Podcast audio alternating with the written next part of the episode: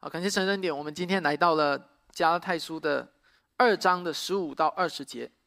如果你有圣经，请你翻开到加拉太书十二啊，加拉太书二章十五到二十节。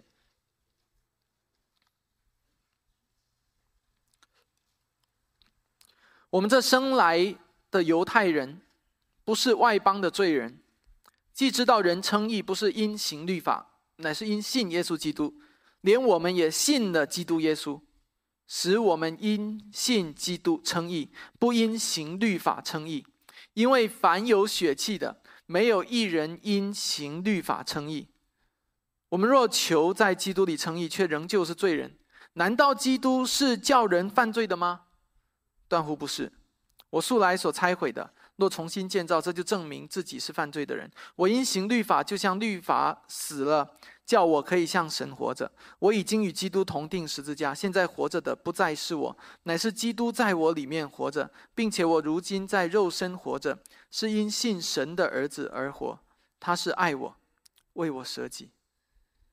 我不废掉神的恩。义若是借着律法得的，基督就突然死了。这是上帝的话语。感谢神的恩典。保，这是保罗写给加拉太众教会的书信当中的其中的一段。我们之前也已经分享过，我相信大部分的弟兄姐妹对于加拉太教会的背景，到底当时发生了什么事都有所的了解。对于如何的读这一卷书信，也有所的了解。就像你在听到一个人打电话的时候，你只听到这一边，你却听不到那一边，所以你只能通过在这一边的这个人讲话的。来大致的来了解到，哦，原来整件事情的全貌是什么？这就是我们常常读这个使徒书信的一个感觉。所以通过加拉太书，我们看见保罗不断的向加拉太教会强调的一件事情，就是律法和救恩的分别，律法和福音的分别，律法和信心的分别。那这个律法更特别的是体现在割礼上。所以我们之前在几次的讲道当中，已经把割礼为什么。对犹太人来说那么的重要，以至于啊这个概念在他们的观念里面持久久的困扰不能够挥去，以及彼得在这件事情上的挣扎，保罗在这件事上也曾经挣扎过，我们都已经分享。那基于前面我们所有的这一些的分享，我们来到了今天的这一段经文。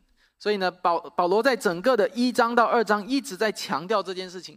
啊，我怎么样挣扎过？彼得怎么样挣扎过？我们都在这件事情上怎么样的去啊思考过，以至于最后我们得出来一个结论：我们终于明白，主耶稣基督赐下这个救恩最重要的一点，就是他成全了律法。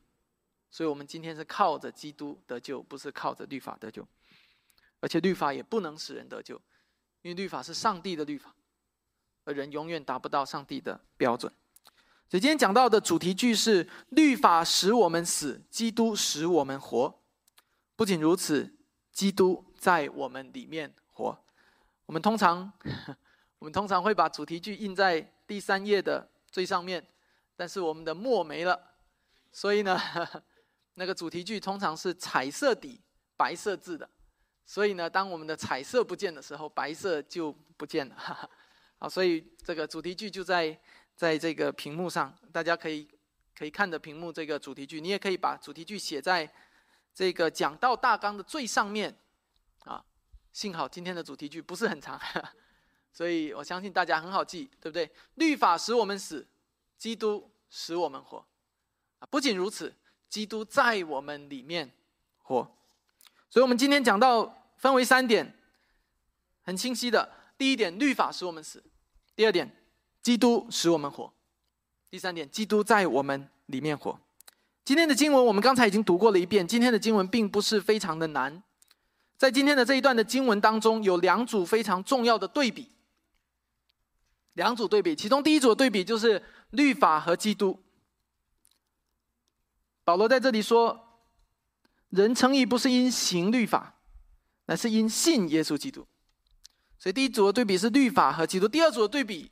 也很清晰的，就是死和活。所以呢，保罗在这里说怎么样？我是向着律法死了，叫我可以向神活着。而我们今天讲到最重要的目标，就是要把这两组重要的对比讲清楚。一旦讲清楚了，你真的理解了律法和基督的对比，死和活的对比，那么我们今天这篇讲到要传达的重点就达到了。在今天讲到的主题句当中，我们已经清楚的指出了保罗要通过这一段经文来告诉我们：律法使我们死，基督使我们活。所以在思考律法和基督之前，我们要先一起来思考死和活。在这个世界上有很多的概念是对立的，但是也有很多的概念不是对立的。听起来像是对立，但其实不是绝对的对立，不是一种的。啊，等质的存在，而是一种完美和缺陷之间的区别。比如，在这个世界上，并没有一种东西叫做黑暗，但是有一种的状态叫做没有光。OK，所以如果当你我们今天把这个房子的灯全部关掉，门全部关掉，把所有会透光的空隙都遮挡住，我们这个房子不仅你在里面会晕倒，因为味道，而且这个房子会立刻就陷入到黑暗当中。看起来我们的房间里，这个屋子里好像多了一种物质，叫做黑暗。但实际上，黑暗只是一个怎么样没有光的状态，而光才是真正是存在的一个的啊，这个存有。所以在物理学上的研究就发现，光有什么？光有波粒二象性。我不知道大家记得吗？哈，你在这个高中的物理。应该有学过，表明光既是波光又是粒子，而黑暗是什么？黑暗是什么都没有。OK，就是没有这个光的存在。那同样的道理，我们可以把这个道理应用到死、活和死的这个概念上面。所以，上帝创造的人类，上帝赐给人生命气息，上帝甚至赐给人灵魂，乃是其他的受造物所没有的。上帝赐给人灵魂，然后上帝称他所创造的人类怎么样？甚好。甚好，什么都是好的，好的，好的，好的。如果你对创世纪了解的话，到了创造人类的时候，上帝说甚好。弟兄姐妹，如果一个普通的陶匠做的杯子，那说这个杯子甚好，那我们应该会预计这个杯子应该还不错，对不对？因为是这个陶匠做的所有杯子里面甚好的一个。等下，如果是一个顶级的陶匠做的一个甚好的杯子，哇，那就说明这个杯子做的怎么样？非常的不错啊。做工一定非常的细致，因为他是顶级的陶匠，又做了一个甚好的杯子。但现在我们讨论的是一位全能的上帝，一位创能够创造生命的上帝，造出来了甚好的人类，你会如何预计这个人类各个方面的情况呢？首先，我们能够很确定的说，一定是绝对健康的，对不对？啊我不知道，我相信你一定同意的。各个部件、各个器官一定是绝对的健康的，因为它是刚出厂的，哈刚创、刚创造出来、刚做好。你买的，比如说你买了一台苹果电脑啊，你刚从店里面买出来的时候，刚出厂的时候，大概率的哈，我说基本上是没有什么问题的，对不对？但有会有出现不好的产品啊，一一般你买了一个新的东西，比如说一台新的电脑到家里的时候，第一天用哇，绝对是非常的流畅，什么问题都没有。然后但你用着用着用着怎么样，就开始卡了啊，开始坏了，开始怎么样，越跑越慢呐，整个的电脑开始不听你的话了。好，我们现在继续延续这个思考的的这个比喻来思考。如果电脑在苹果公司那个创造、那个发明出这台电脑的工程师手里，在他手里的话，会不会越跑越慢？或者说，他如果跑慢了，那个工程师、那个顶级的创造这个电脑的工程师，有没有办法把它修复？绝对有的嘛，对不对？因为这电脑是他设计的，或者说他们的部门、他们的团队设计的，所以他们知道整个的问题出现在。那为什么电脑在你的手里会越用越慢？但在那个工程师手里却不会呢，因为你不是这台电脑的创造者，也不是它的设计者，所以你只会用，你不会修。OK，啊，你也不知道其中的原理。好，弟兄姐妹，现在请你回到上帝创造亚当这件事情上来。所以，作为亚当的创造者和设计者，上帝创造生命是怎么样？从无到有的，ex nihilo，从无到有的一个的过程。所以现在就算是亚当在伊甸园里面，我们假设他身体出现了重大的受伤，他在伊甸里面跑步跑步跑了，不小心摔倒骨折了，那请问会怎么样？你可以预计两件事情，很显然，第一，上帝创造的人体有自我恢复的功能，所以古代的人一旦骨折了，他也是把腿固定，然后慢慢慢慢长好，对不对？这是一种。第二，上帝可以轻而易举的为亚当医治，甚至医治到一个地步，你就算用 X 光去扫描，你都发现不来那个骨头曾经断过的痕迹，你相信吗？为什么？因为是上帝创造的。就像一个工程师，你的电脑就算是泡在水里面，你拿去给他修，他仍然给你修到跟出厂一模一样，因为是他创造、他设计的。所以我现在问你：上帝有没有创造骨折这件事？没有，骨折是一个缺陷的状态。OK，骨头完好无损才是正常的状态，对不对？啊弟兄姐妹，我们现在回到生和死这个话题上来。所以，上帝有没有创造死亡？简单来说，没有。为什么？你如果上帝要让亚当一直活着，不但是亚当一直活着，而且让他一直完美的活着，容易吗？太太容易了，因为上帝是亚当的设计者，是他的创造者，所以上帝既都能从虚无中，从什么都没有当中创造出亚当，更别提上帝可以把一个有缺陷的亚当恢复成原来一模一样，对不对？所以上帝。没有创造死亡，上帝创造的是生命，而且是完美的生命。这个完美的生命意味着，这个生命只要在上帝手中，上帝要让它不朽坏，它是可以永远不朽坏的，因为它是生命的主，它是生命的创造主。所以，就像一个电脑工程师，不可能让一个电脑带掉的。那么，死亡从哪里来的呢？弟兄姐妹，黑暗的本质是没有光。死亡的本质就是没有生命。一个电脑工程师有足够的能力确保一台电脑永远不会坏，永远不会带掉。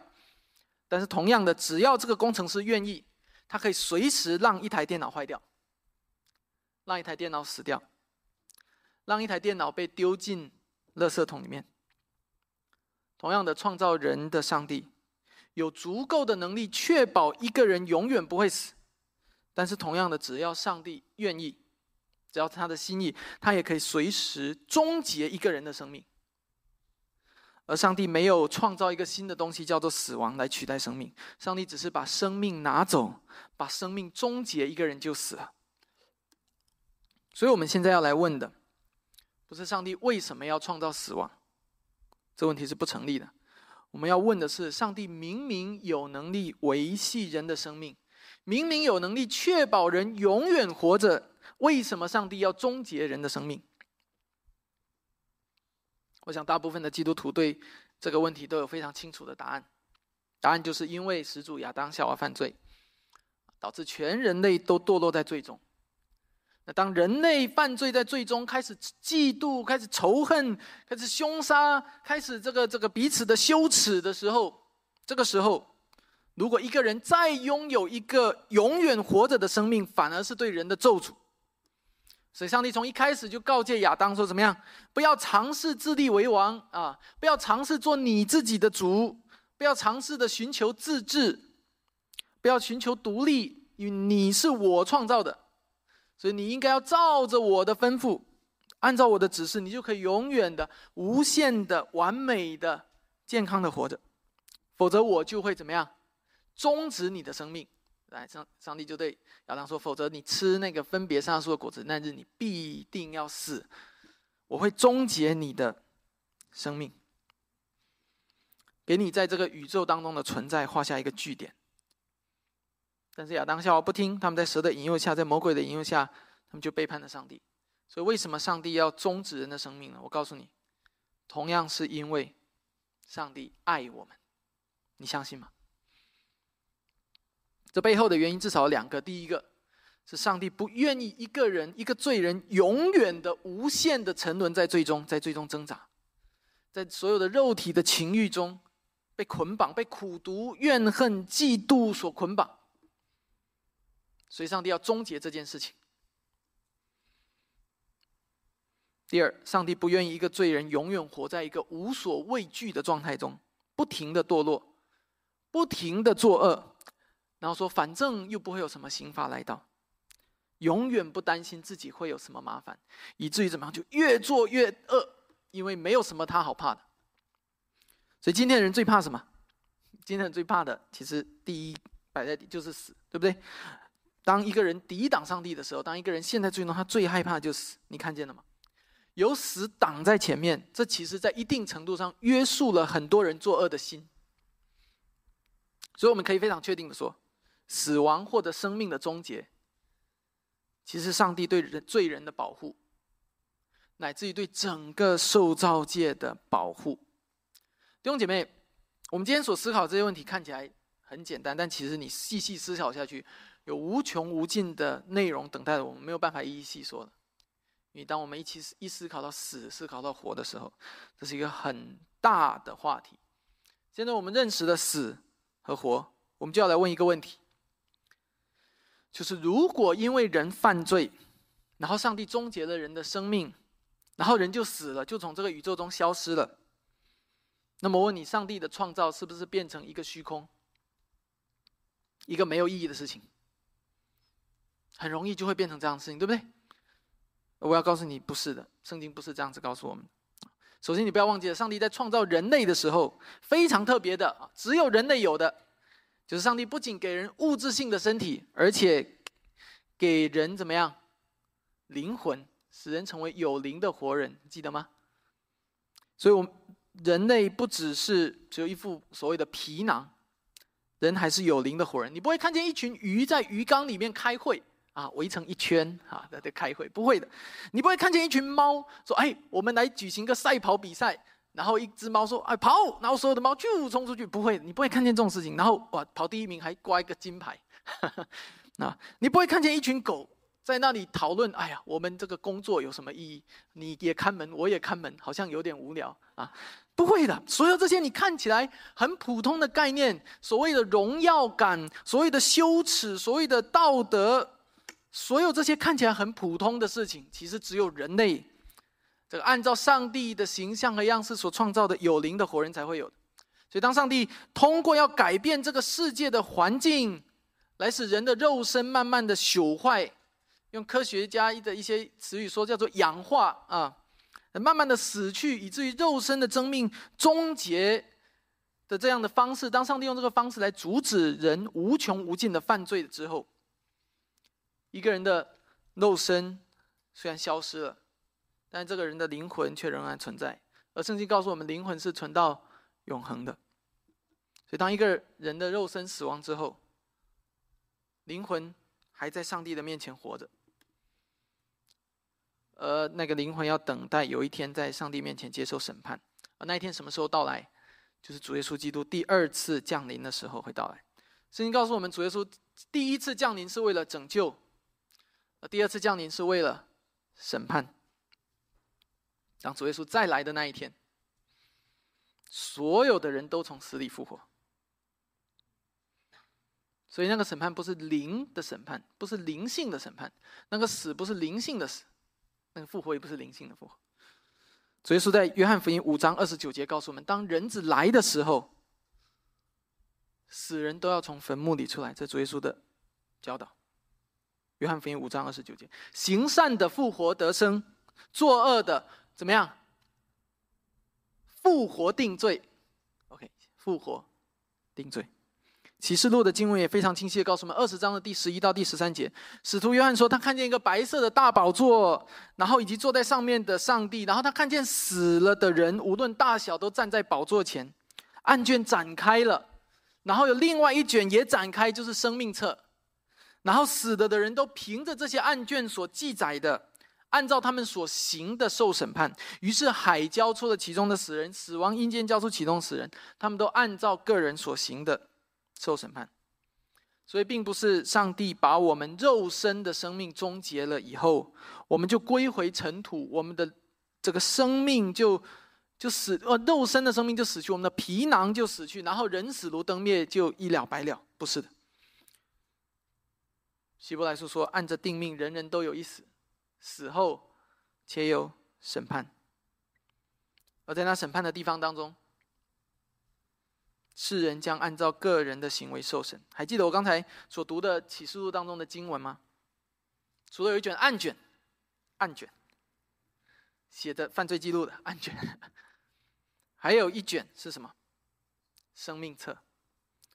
在所有的审判的人当中，世人被分为两群，没有第三群的，只有两群。一群是在生命册上，一群是不在生命册上。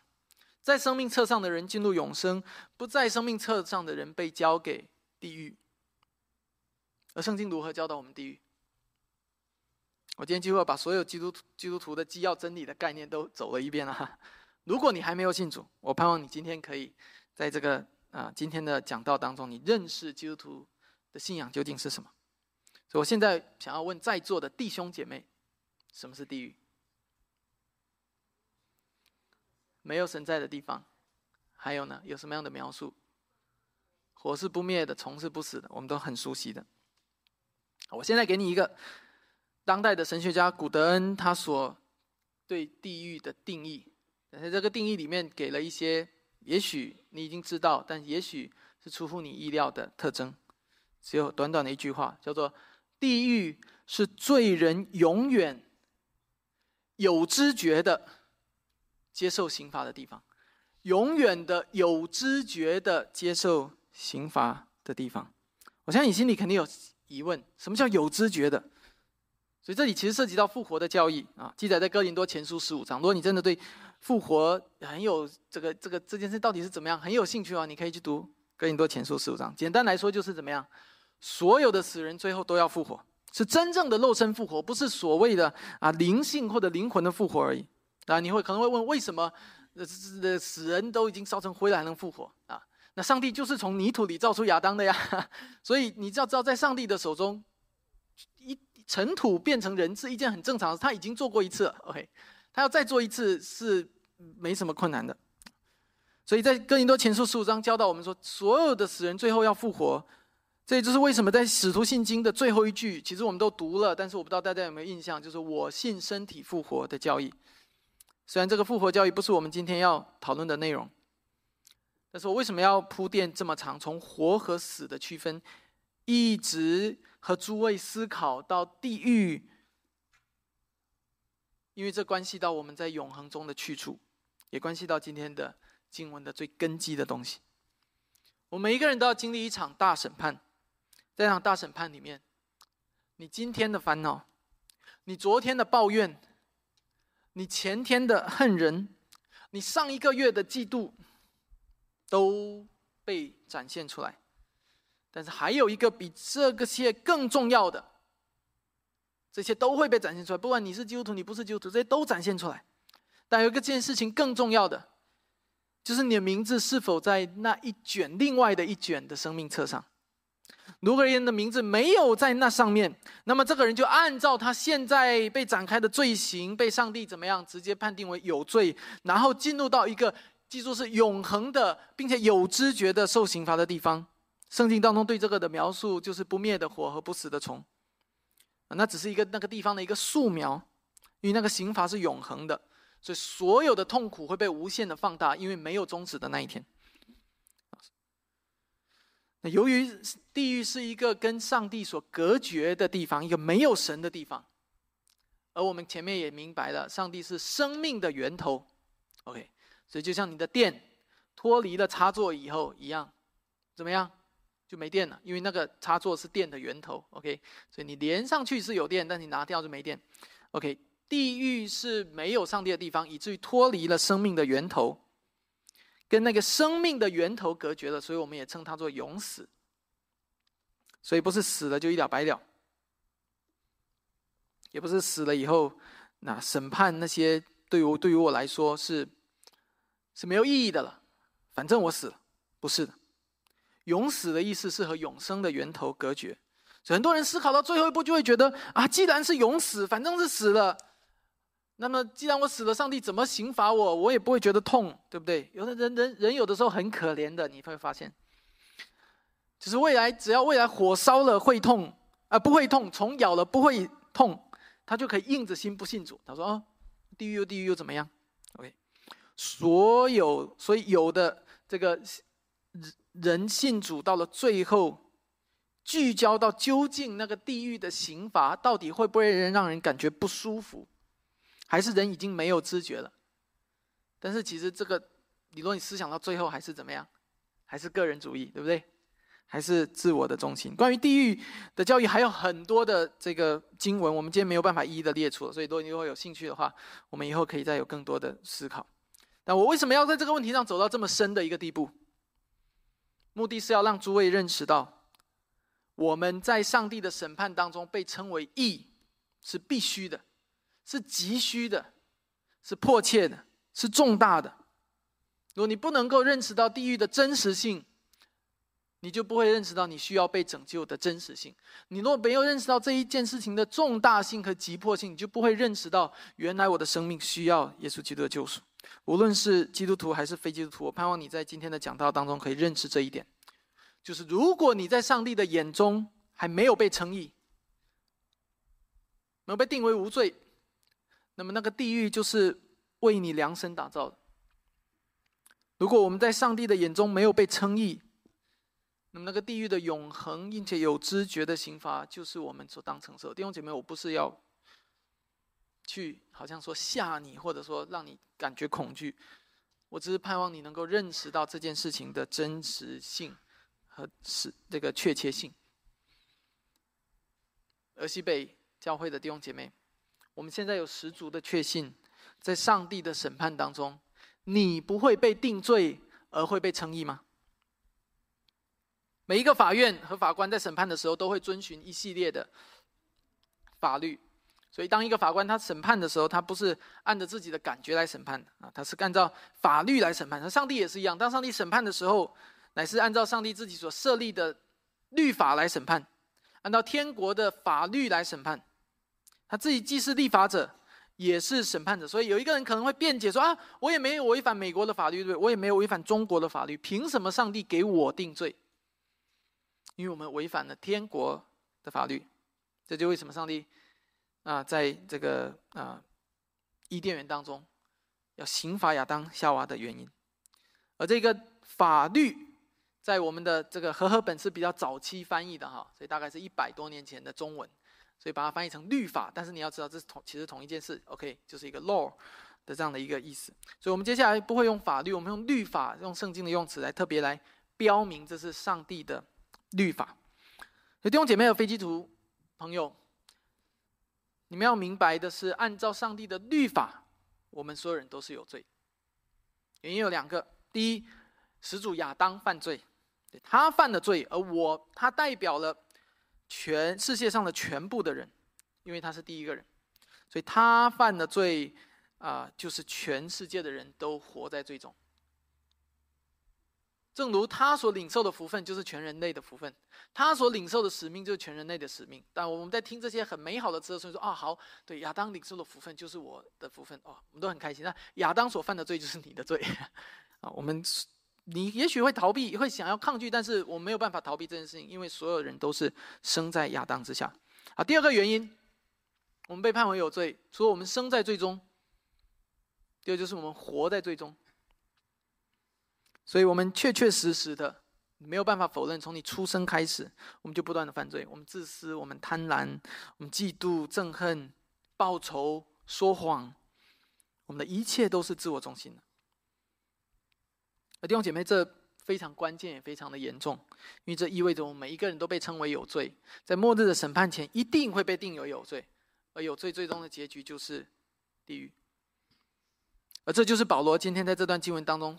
所指出的律法使我们死。为什么律法会使我们死？因为上帝的律法代表了他至高的标准，包含了他圣洁的属性，包含他至高的道德和伦理的要求，甚至是你今天所无法理解的。他不仅要求人在行为上圣洁，他。甚至要求人在心里面圣洁。今天没有一部的律法会要求到你的心的，顶多就是你没有做出来就好了。但是上帝是至高的，是属天的。他不仅看重人的行为，他更看重人的心。所以最终的结局是什么呢？最终的结局就是上帝的律法像一面镜子一样，然后所有来到这面镜子面前的人，他们一照这个镜子，这个律上帝律法的镜子，然后他们的罪就都被暴露出来，我们的罪就都被暴露出来，我们的污秽肮脏就都被暴露出来。本来确实，只要达到这个上帝律法的要求，确实就可以被上帝定为无罪，定为是有益的。但是现在，没有人能够靠着律法的要求而得救，被称为有益。所以保罗在罗马书里面这样说：律法最后的功用就是什么？本是要叫人知罪。为什么？因为他定了所有一切的最完美的标准，然后你一来到面前说：“哦。”我本来还不知道我有罪的，看了律法我知道啊，我确实有罪，因为我这些都违背、违反、违背。而在另外一个地方，同样是罗马书，保罗就说：“罪的工价乃是死。” OK，律法本是叫人知罪，而罪的工价乃是死，所以律法使我们死。你可以明白吗？弟兄姐妹，这就是律法对人类唯一的贡献。律法不是邪恶的，虽然它使我们死；律法是圣洁的。但是正是因为律法的圣洁显出了罪人的邪恶，以至于所有的罪人都要按照律法的审判去死。律法使我们死。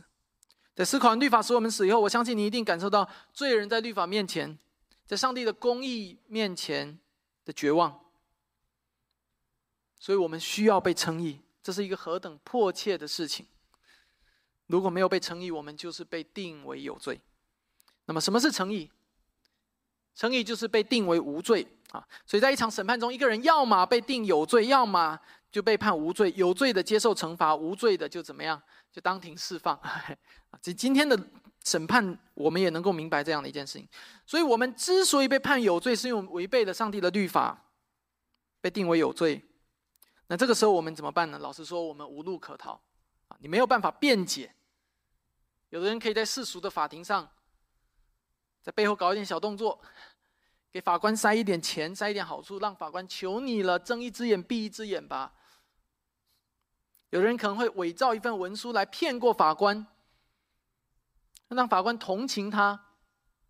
但是你要知道，现在这位法官是上帝，他的公义决定了他不可能被收买，他的全能决定了他不可能被欺骗，因为他是鉴察人心的主。他知道万事，弟兄姐妹，这个时候是非常绝望的，无路可逃的，除非，请注意，除非这个法官现在主动给你提出一份和解的方案。想想，当你正处在一个极度绝望的局面，面对一场你一定会被定罪，而且定了死罪的审判的时候，这个时候，这个法官给你提出一份和解的方案，你会不会考虑？我们今天很多人对基督教信仰嗤之以鼻。很简单的一个原因，就是因为我们对我们自己的罪没有正确的认识，眼睛没有亮，用台湾话讲，眼睛不够金哈。在宗教改革当中，有五条最重要的教义，这五条教义的首字母被拼起来叫做 Tulip 郁金香，T U L I P。OK，那这五条教义中每一条拿出来都让人难以接受。那其中的第一条就叫做人的全然败坏 （total depravity）。这条教义把圣经当中人所有指向人完全堕落的这个经文都总结出来，要告诉我们说，一个人没有任何可夸的地方。你不要以为你还有什么做的不错的地方，你不要以为有一些罪就小小的。因为每一个罪都羞辱了、亏缺、亏缺了上帝的荣耀，所以每一个罪到最终是得罪上帝的，那都是巨大的。弟兄姐妹，如果我们不能够认识到我们的罪是何等的深，是全然的败坏，你就永远没有办法认识到上帝的恩典何等大。而这就是今天世人对基督教嗤之以鼻最重要的原因，因为他们不能够明白，我说人在骄傲当中不能够明白我们在罪当中何等绝望。在上帝面前，我们无路可逃。这个时候，这个法官站起来。这个法官说：“我是公义的，所以你这个人的罪不能够被掩盖。我不可能睁一只眼闭一只眼。所以你一定要接受审判和刑罚。但同时，我要告诉你，我是慈爱的，所以我决定给你提供和解的方案来拯救你。而这个方案就是，我要亲自走下这个法官的宝座，来为你承受一个罪人所应该承受的代价，承受那个罪的刑罚，来为你死。所以主耶稣基督就是为了这样的缘故来到世界上。他本来和天父合而为一，他在万有以前，万有是靠他而造。哥罗西书一章的经文，他是完全的上帝。成为完全的人，正如我们在两周之前，我不知道你们还记得吗？加克敦信经所宣告的，完全的上帝为我们来到世间，成为完全的人，他是完全的神，也是完全的人。然后是圣子这个位格为我们走上了十字架，是圣子这个位格为我们经历了死亡，是圣子这个位格为我们从死里复活。弟兄姐妹，你我不能够拯救自己。你我也不能够互相拯救啊，所以我不能够在上帝面前说“我为你死”，不行的，因为我有我自己的罪行需要承担，所以我只能为我自己的罪死。你也不能够在上帝面前说“你为我死”，因为你也有自己的罪需要承担，是我们违背了上帝律法的罪。唯有那位从天降下来的人子耶稣基督是完全无罪的，没有瑕疵的，他成为了无斑点、无罪污的羔羊。也唯有他能够为罪人而死，这是全人类唯一的机会。这不是上帝的独裁和专政。有的人一听到，哎呀，你又讲这是全人类唯一的机会，你就是你们基督教太独裁了。弟兄姐妹，我告诉你，如果上帝是独裁和专政，上帝就没有必要为我们开一条活路。这不是上帝独裁专政的表现，相反，这是上帝极伟大又极深奥的恩典的表现。一个巨大的爱是我们所不能够测透的，这就是上帝，这位创造人类的主所设立给我们唯一的机会。人要如何才能够得着这个救恩呢？所以，正如保罗在今天经文里所说，以及在整本圣经都告诉我们的，信靠耶稣基督，这是唯一的答案。相信并且顺服基督以及他一切的命令，相信他，跟随他。顺服他，依靠他，像我们在敬拜当中所说的，口里承认，心里相信，就必得救。这些都是圣经当中的经文，没有别的方式，没有别的途径，或者是没有别的代价，这是唯独恩典，唯独信心，唯独基督。正如我们刚才的诗歌当中所唱到的，恩典，恩典，赦免并洗净人的恩典。基督为一切信靠他的人死，请注意，不是为全世界的人死。可能这又是一句让你很惊讶的话，但是基督是为一切信靠他的人死。因此，将来在上帝的宝座前审判的时候，当我们作为基督的门徒，我们来到上帝的跟前，上帝说：“你是一个罪人，你违背了我律法，你本是该死的。”这时候，基督站出来，为我们站出来说：“我认识这个人。这个人曾经在活着的时候，承认他信靠我的救恩，并且他真的跟随我的救恩。所以我认得这个人，我已经为这个人死了，所以他不需要再死一次。看呢，如今他的名字在生命册上，他应该被算为无罪，被称为义。”弟兄姐妹，这是极极大极大极贵重的恩典。正如保罗在今天的经文当中所说：“我现在明白了。”第十六节他说：“我知道人称义不是因为行律法，乃是因为信耶稣基督。”所以，虽然我作为犹太人，第十五节，我作为一个犹太人，我生来做犹太人。虽然在我们的传统的教导当中，我们并不是外邦的罪人，我们生来就做了犹太人。但是我现在明白，我并不是因为我是一个犹太人而得救的，我乃是因为信耶稣基督而得救。第十六节，连我们也信了基督耶稣。因为我们因信基督称义，不因行律法称义。因为凡有血气的，没有一个人因为行律法而成义。律法的功能只能是显出我们的罪，并且叫我们知罪。最后，我们要进入到第三点。今天讲到第三点：基督使我们称义以后，我们应该如何活？从第十七节开始，保罗说：“我们如今天如果已经在基督里面，因为信靠基督而被称义了。既然我们已经被称义了，我们还可以在最终活吗？”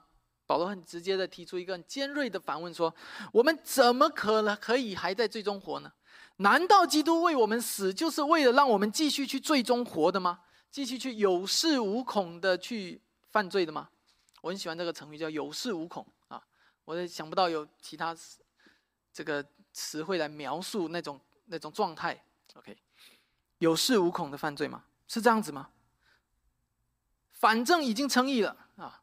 反正已经得救了，反正主主耶稣为我死了，反正天国的门票我拿到了啊！我现在可以继续安然无恙的、坦然的回到我的罪里面去了，是这样子吗？保罗说：“断乎不是，absolutely not，绝对不是，断乎不是。如果我们因着基督的救恩而离弃了罪恶，而现在……”如果我们在绝望的时候呼求主啊主啊，然后上帝拯救我们。如今我们得到救恩以后，进入到一个安全稳妥的状态以后，然后我们又重新回去去放荡、去放纵、去任凭你的生命浮沉起伏。那其实我们就没有得救，我们仍然还是一个罪人。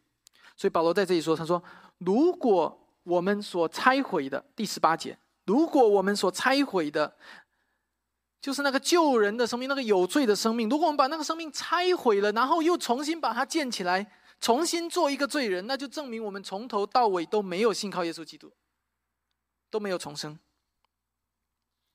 所以，基督为人的罪而死，这是一个事实，是上帝赐给人类救恩唯一的途径，让人可以靠着得救。但是，你如果不来就近基督，不来信靠他，那么这个事实就只是一个事实而已，跟你的生命没有关系。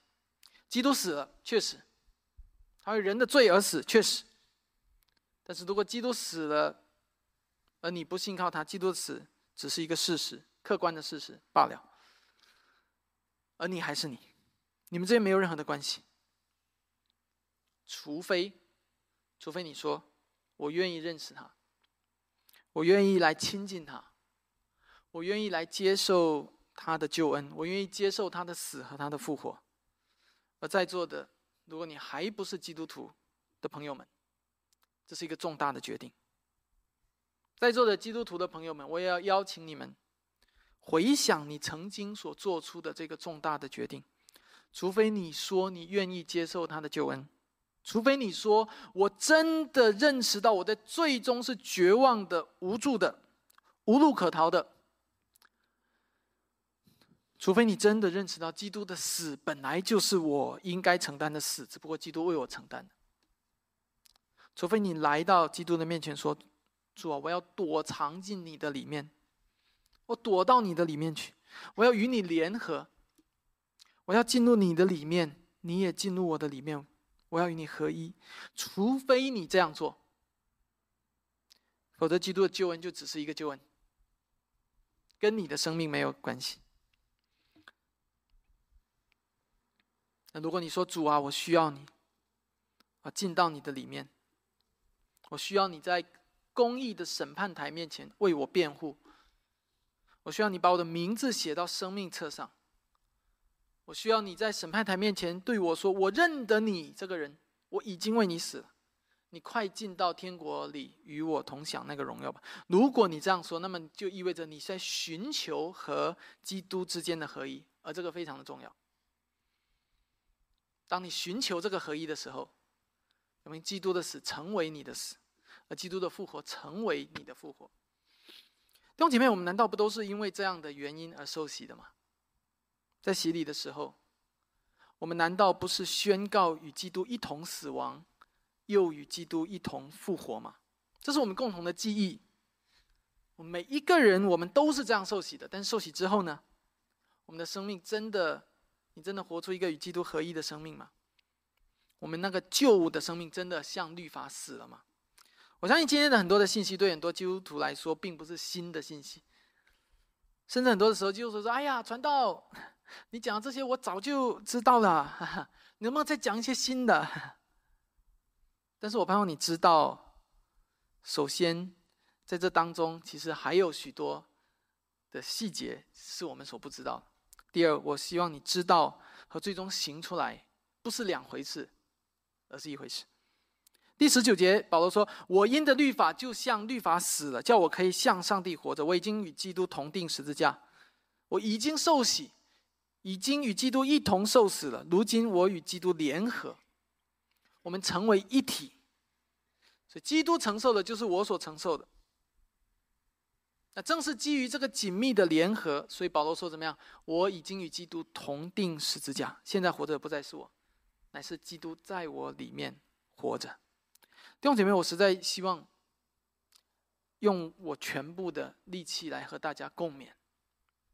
今天，当我们回想我们的洗礼的时候，乃是表明我们已经与基督同定十字架，以至于现在活着的，不再是受洗前那个老旧的我们，不再是受洗前那个凭着我们自己的本性，顺着我们的情欲任意妄为的。自私的、放肆的生命。基督教从来不是一个道德的宗教。当你听到这里的时候，我要非常强烈的向你强调这一点：弟兄姐妹，你从来没有能力让那个老我死掉，让你心里面的那个罪人的生命死掉。你一定要明白这一点。在罪面前，我们只有被奴役的份，被绑架的份。我们只能做罪的奴仆。就所以基督教从来不是一套的道德教导，今天很多人也会误解啊，基督教就教人做好人啊，教你做善事。弟兄姐妹，我要告诉你，如果我们有能力那样做，我们就不需要耶稣基督了。如果我们有能力那样做，基督就是白死了，他就不需要上十字架，因为我们已经有那个能力了。但是今天的事实摆在我面前，是要告诉我们，基督确实死了，却是为人的罪而死，意味着。我们没有能力，我们在行义的道路上，在行善的道路上，注定要失败，所以你才需要基督。同样的，站在你们面前的我，如果我不能够谦卑下来承认这一点，不能够承认我自己的无能，我在最终的绝望和无助，基督也就是白白死了，基督死就和我无关。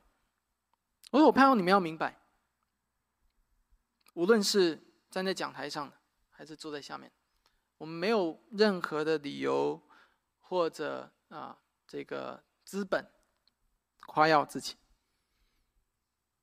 主日的教会也不是一场道德讲座，而是一场高举基督的讲座。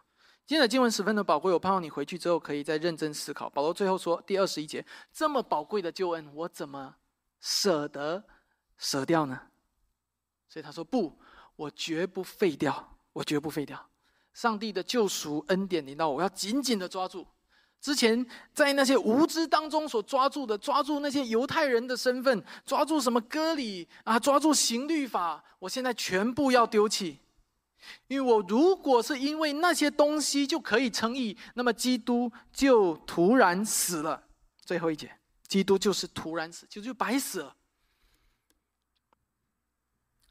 我最后要特别的呼召，今天在座的还没有相信主耶稣基督的，还没有真正认信主耶稣基督的朋友们，不要在自己的努力当中，在自己的情欲当中，在自己的罪当中继续打转，继续挣扎了，继续被捆绑、被奴役，不得自由了。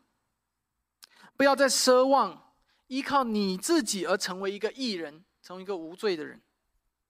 不要再让基督白白死了，却和你的生命没有任何的关系。不要再让这样的机会错过。不要等到那一天来临的时候，那个没有人知道的那一天，在什么时候的那一天来临的时候，才追悔莫及。今天就做出这个决定，来相信耶稣，让你的生命与基督联合，让你的生命进入到耶稣的里面。让他的死成为你的死，以至于让他的生成为你的生。让基督在你里面活着，使你拥有那全新的在恩典当中的自由的生命。不再是我，乃是基督在我们里面活着。也愿这一句话能够成为我们每一位基督徒一生的勉励。我们一起来祷告。